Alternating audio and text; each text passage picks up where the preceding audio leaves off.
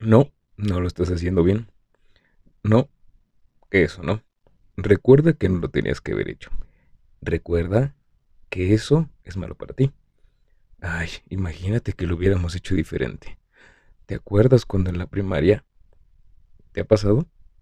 ¿Te ha pasado que has tenido todo este tipo de pensamientos y que a veces es como si tuvieras un casco en la cabeza constantemente escuchando diferentes instrucciones desagradables y nada coquetas para ti. Se vuelve en repetición de problemas, errores, culpas, empiezas a pensar en diferentes miedos, incertidumbres repentinas y hay hasta ruido que te bloquea. Esto es el ruido mental.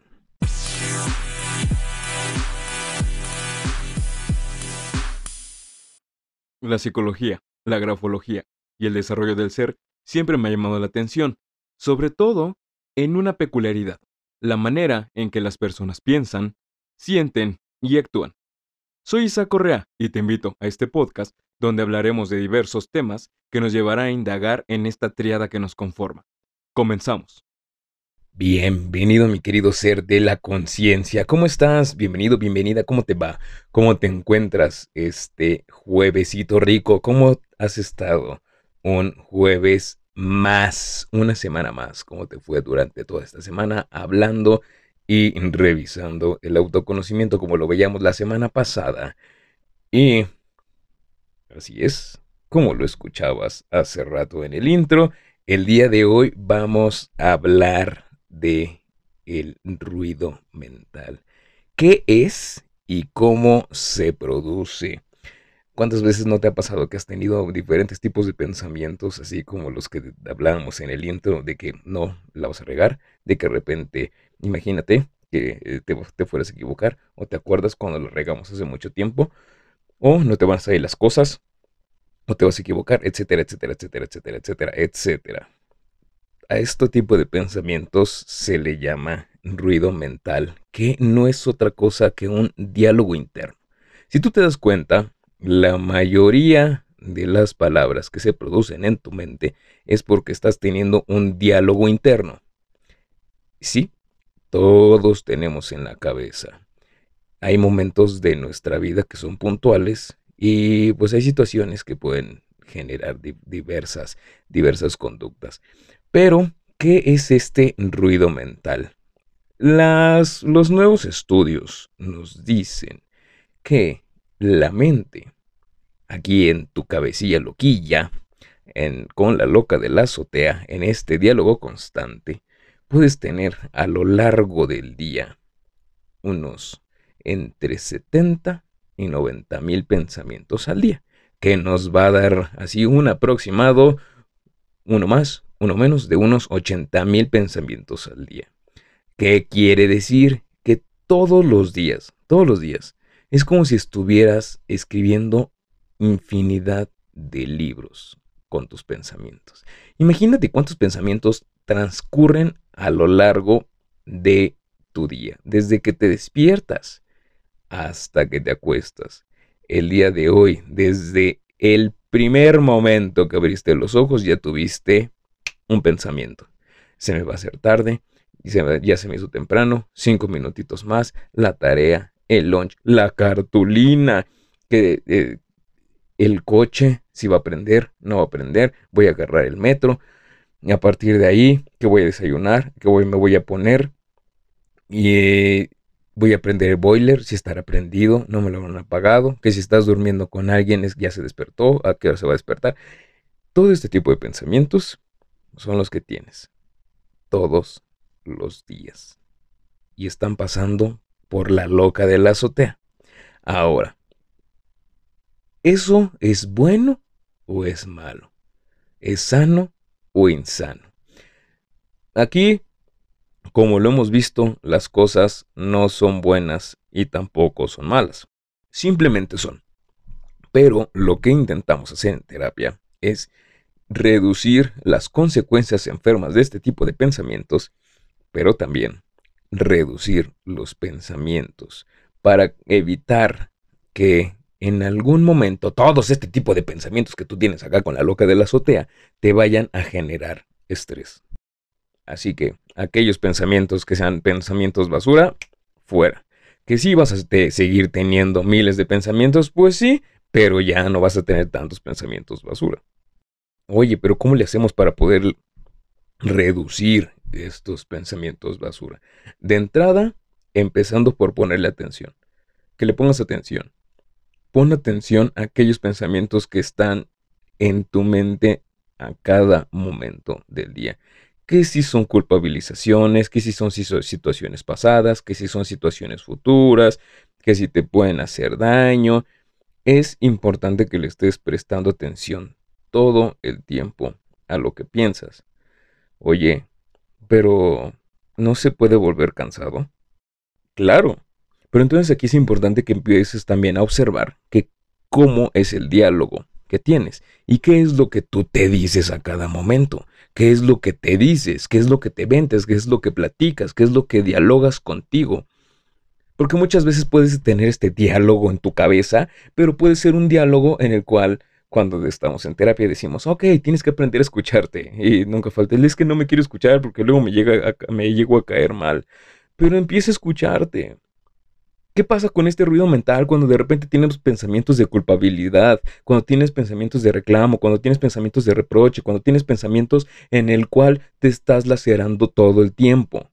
Que porque hiciste, que porque no hiciste, que porque vas a dejar de hacer, de que si las cosas te van a salir mal, de que qué pasa si te equivocas, qué pasa si esta vez no aciertas bien, qué, qué pasa si no este, te salen las cosas como planeas, que si la pareja, que si el trabajo, que si los amigos, que si el dinero, que si la familia.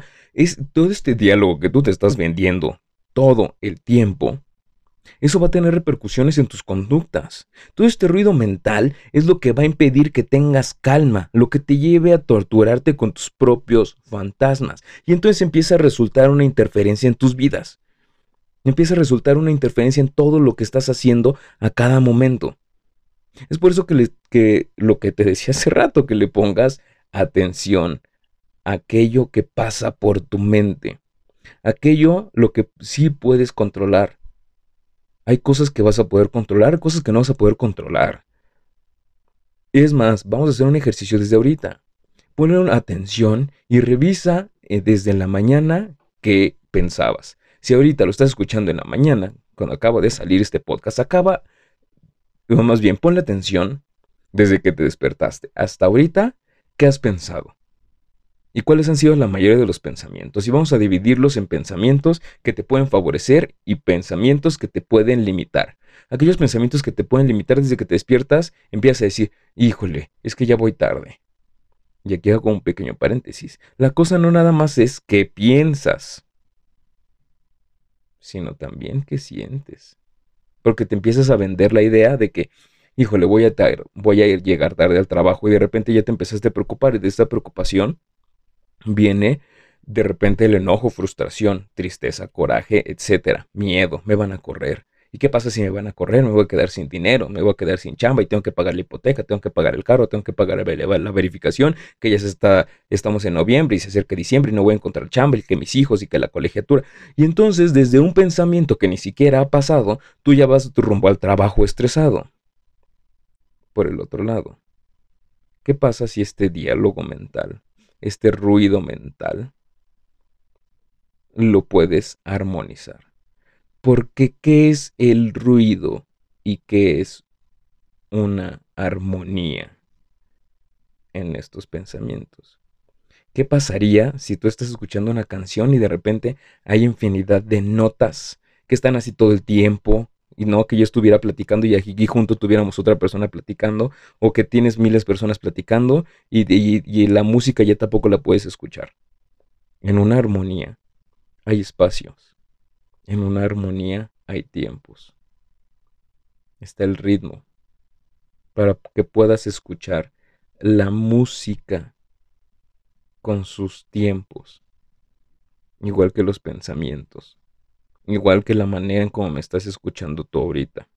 Si yo estuviera hablando cada vez más rápido sin que tuviera la posibilidad de darte un espacio y cada vez le metiera más velocidad para todo este diálogo y, sin que le ponga un espacio, va a haber un momento en que te vas a saturar y no vas a saber qué pasa.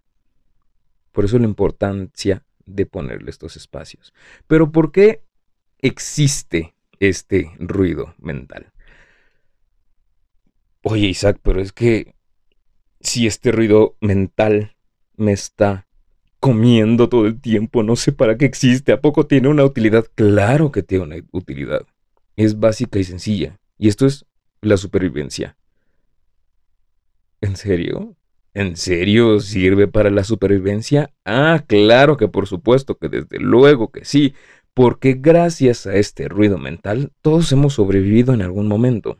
Mi abuelita, decía, piensa mal y acertarás. Pero más allá de que pienses mal y acertarás, te ayuda a que estés en un estado de alerta y evitando el peligro.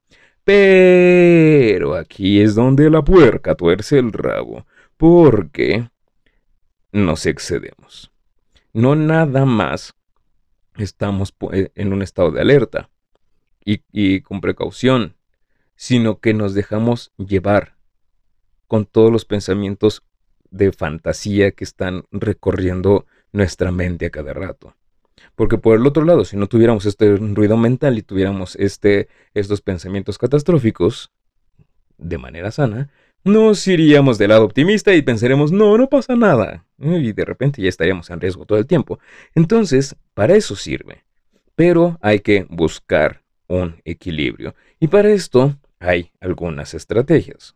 Y una de ellas es que escribas.